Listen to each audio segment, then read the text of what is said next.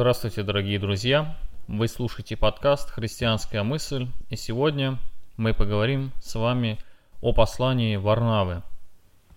Приписывается это послание апостолу Варнаве, но скорее всего написал его не он, ибо в этом послании довольно неточно описываются иудейские обряды, а апостол Варнава был иудеей.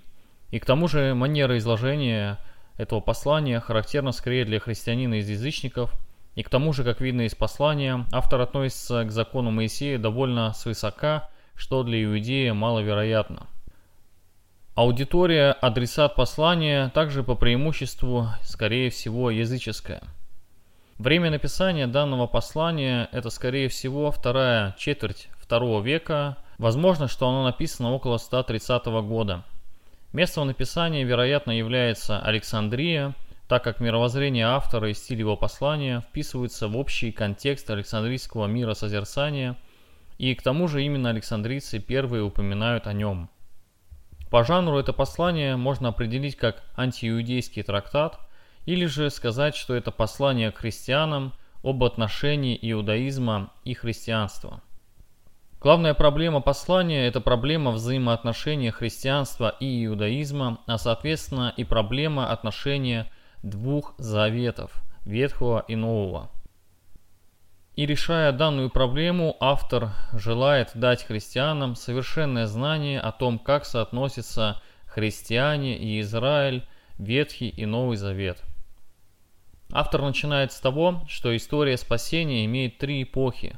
Первая – это чаяние и ожидание, то есть предощущение ветхозаветными пророками самого спасения – Вторая эпоха – это начало, то есть совершение воплощения Христа, начало Царствия Божия.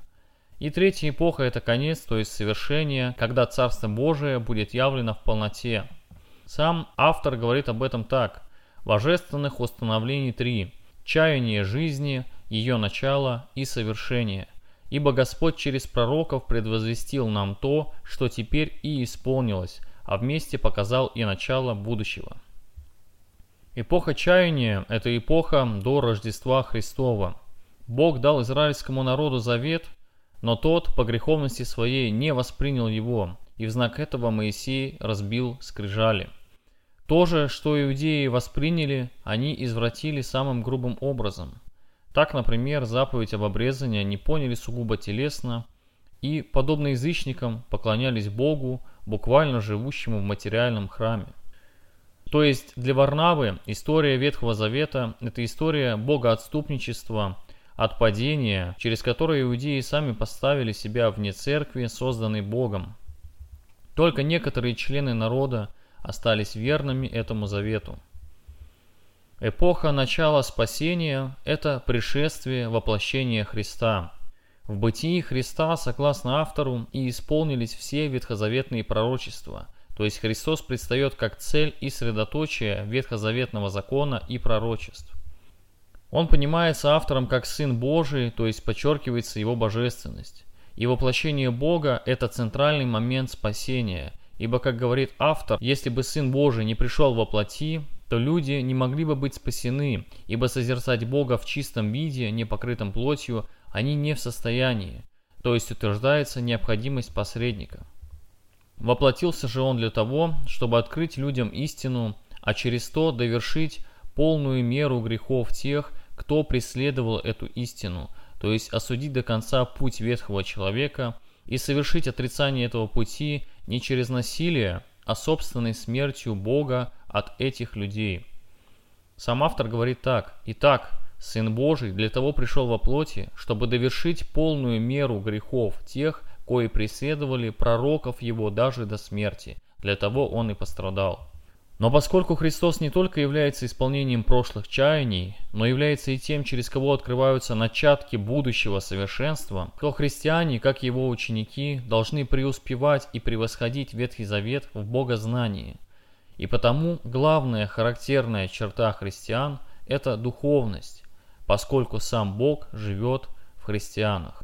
Больше нет внешней необходимости, нет внешнего закона, теперь человек сам свободно приносит свое сердце в дар Богу. И в этом деянии человек возвращается к своему первоначально задуманному состоянию, к своим первым одеждам, истинным одеждам. Духовность христиан как антитеза плотскому выражена и в толковании Писания. Согласно автору, есть только один истинный метод толкования – аллегорический или преобразовательный метод. Согласно этому методу, все буквальные заповеди Ветхого Завета имеют духовный смысл. Истинная жертва – это сокрушенное сердце. Истинный пост – это воздержание от несправедливости. Истинное обрезание в слушании Слова Божия – и служение Ему, то есть обрезанные уши и обрезанные сердца. Ибо, как говорит автор, по плоти обрезываются ведь и другие народы. Воздержание от нечистых животных – это воздержание от дурных наклонностей, характерных для определенных животных, а храм Божий – это собрание верующих. О субботе же автор говорит так – Итак, мы заблуждали бы, если бы думали, что кто-нибудь, не имея сердца во всем чистого, может ныне осветить тот день, который осветил Бог. Следовательно, тогда только кто-нибудь прекрасно успокоится и осветит его, когда мы будем в состоянии делать праведное, получившее обетование, когда не будет уже беззакония и все через Господа станет новым, тогда мы будем в состоянии осветить тот день, осветившись наперед сами. Восьмой день – это день будущего царства, которому христиане причастны уже сейчас в жизни Христа. Иудеи же чувственно понимали все эти заповеди и исполняли их только по буквальному смыслу, не проникая в их духовное значение. Потому автор говорит, что интерпретация Писания отличает христиан от иудеев. Мы видим, что Варнава, намечая основные контуры Александрийской экзегезы, Александрийского способа толкования, становится предшественником всей Александрийской школы Пантена, Климента Александрийского и Оригена. Согласно автору, Ветхий Завет имеет вечное значение, не приходящее, но не по буквальному, а по духовному смыслу. Иными словами, есть только один завет, который иудеи не поняли, ибо они отвергли Моисея с его скрижалями а христиане являются истинным Израилем. Мы видим, как автор игнорирует буквальный исторический смысл ветхозаветных фрагментов, приписывает и выявляет в них только то духовное значение, которое предвозвещает эпоху христианства. И через это им опровергается иудейство и иудео-христианство, а вместе с этим утверждается самостоятельность христианства, которое вступает, согласно нему, на место Моисеева закона. Вообще послание написано в довольно резком полемическом тоне, что скорее всего свидетельствует о том, что автор, стоящий на ступень выше в духовном состоянии, чем его адресаты, поражается их грубому буквализму и обрядовости их жизни, которые не соответствуют духовности христианского учения, и старается их наставить на истинный путь. Согласно Варнаве, истинное боговедение, истинное знание неразрывно связано с этикой. В этическом учении Варнава говорит, что Господь является истинным господином всего мироздания, а наш нынешний век, век беззакония, находится под властью сатаны. То есть автор помещает учение о нравственности в онтологический контекст, где добродетельная жизнь понимается как причастие истинному бытию, а жизнь порочная как причастие псевдобытию, ложному бытию. Но поскольку человеку сложно выйти из-под власти псевдобытия, потому также говорится, что путь спасения обретается через многие скорби и страдания. Автор также многожды подчеркивает необходимость постоянной духовной бодрости, трезвения, дабы не уснуть, покорившись мнимому бытию, псевдобытию с его грехом. Поскольку для автора, как и для всего раннего христианства, последние времена ощущаются особо близкими, Потому он говорит о том, что нужно быть постоянно наготове. Сын Божий придет и уничтожит власть зла, а воскресение достигнут только те, кто вели праведную жизнь. Завершая наш краткий сегодняшний обзор, приведем большую и актуальную цитату о храме.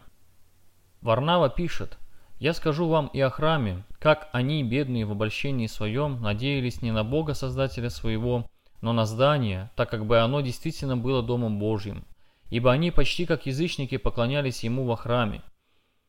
Но послушайте, как говорит Господь отменяет храм. Кто измерил небо пядью или землю горстью? Не я ли?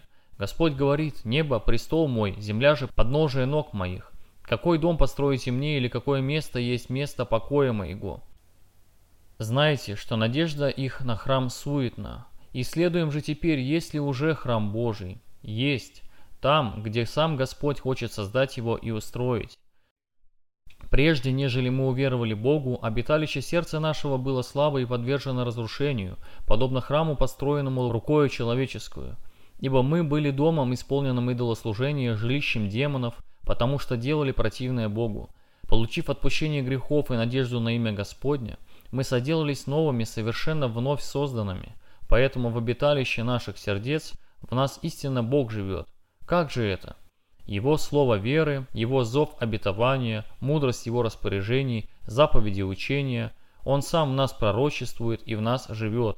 Он открыл нам, рабам смерти, двери храма, то есть уста, Он дал нам покаяние и вел нас в нетленный храм. Кто поэтому желает спастись, тот взирает не на человека, но на того, кто в нем живет и говорит в нем. И удивляется, что не слыхал никогда из уст говорящего таких слов – и даже сам никогда не желал слышать. Вот духовный храм, созидаемый Господом. Спасибо вам, что слушали наш подкаст. До скорых встреч!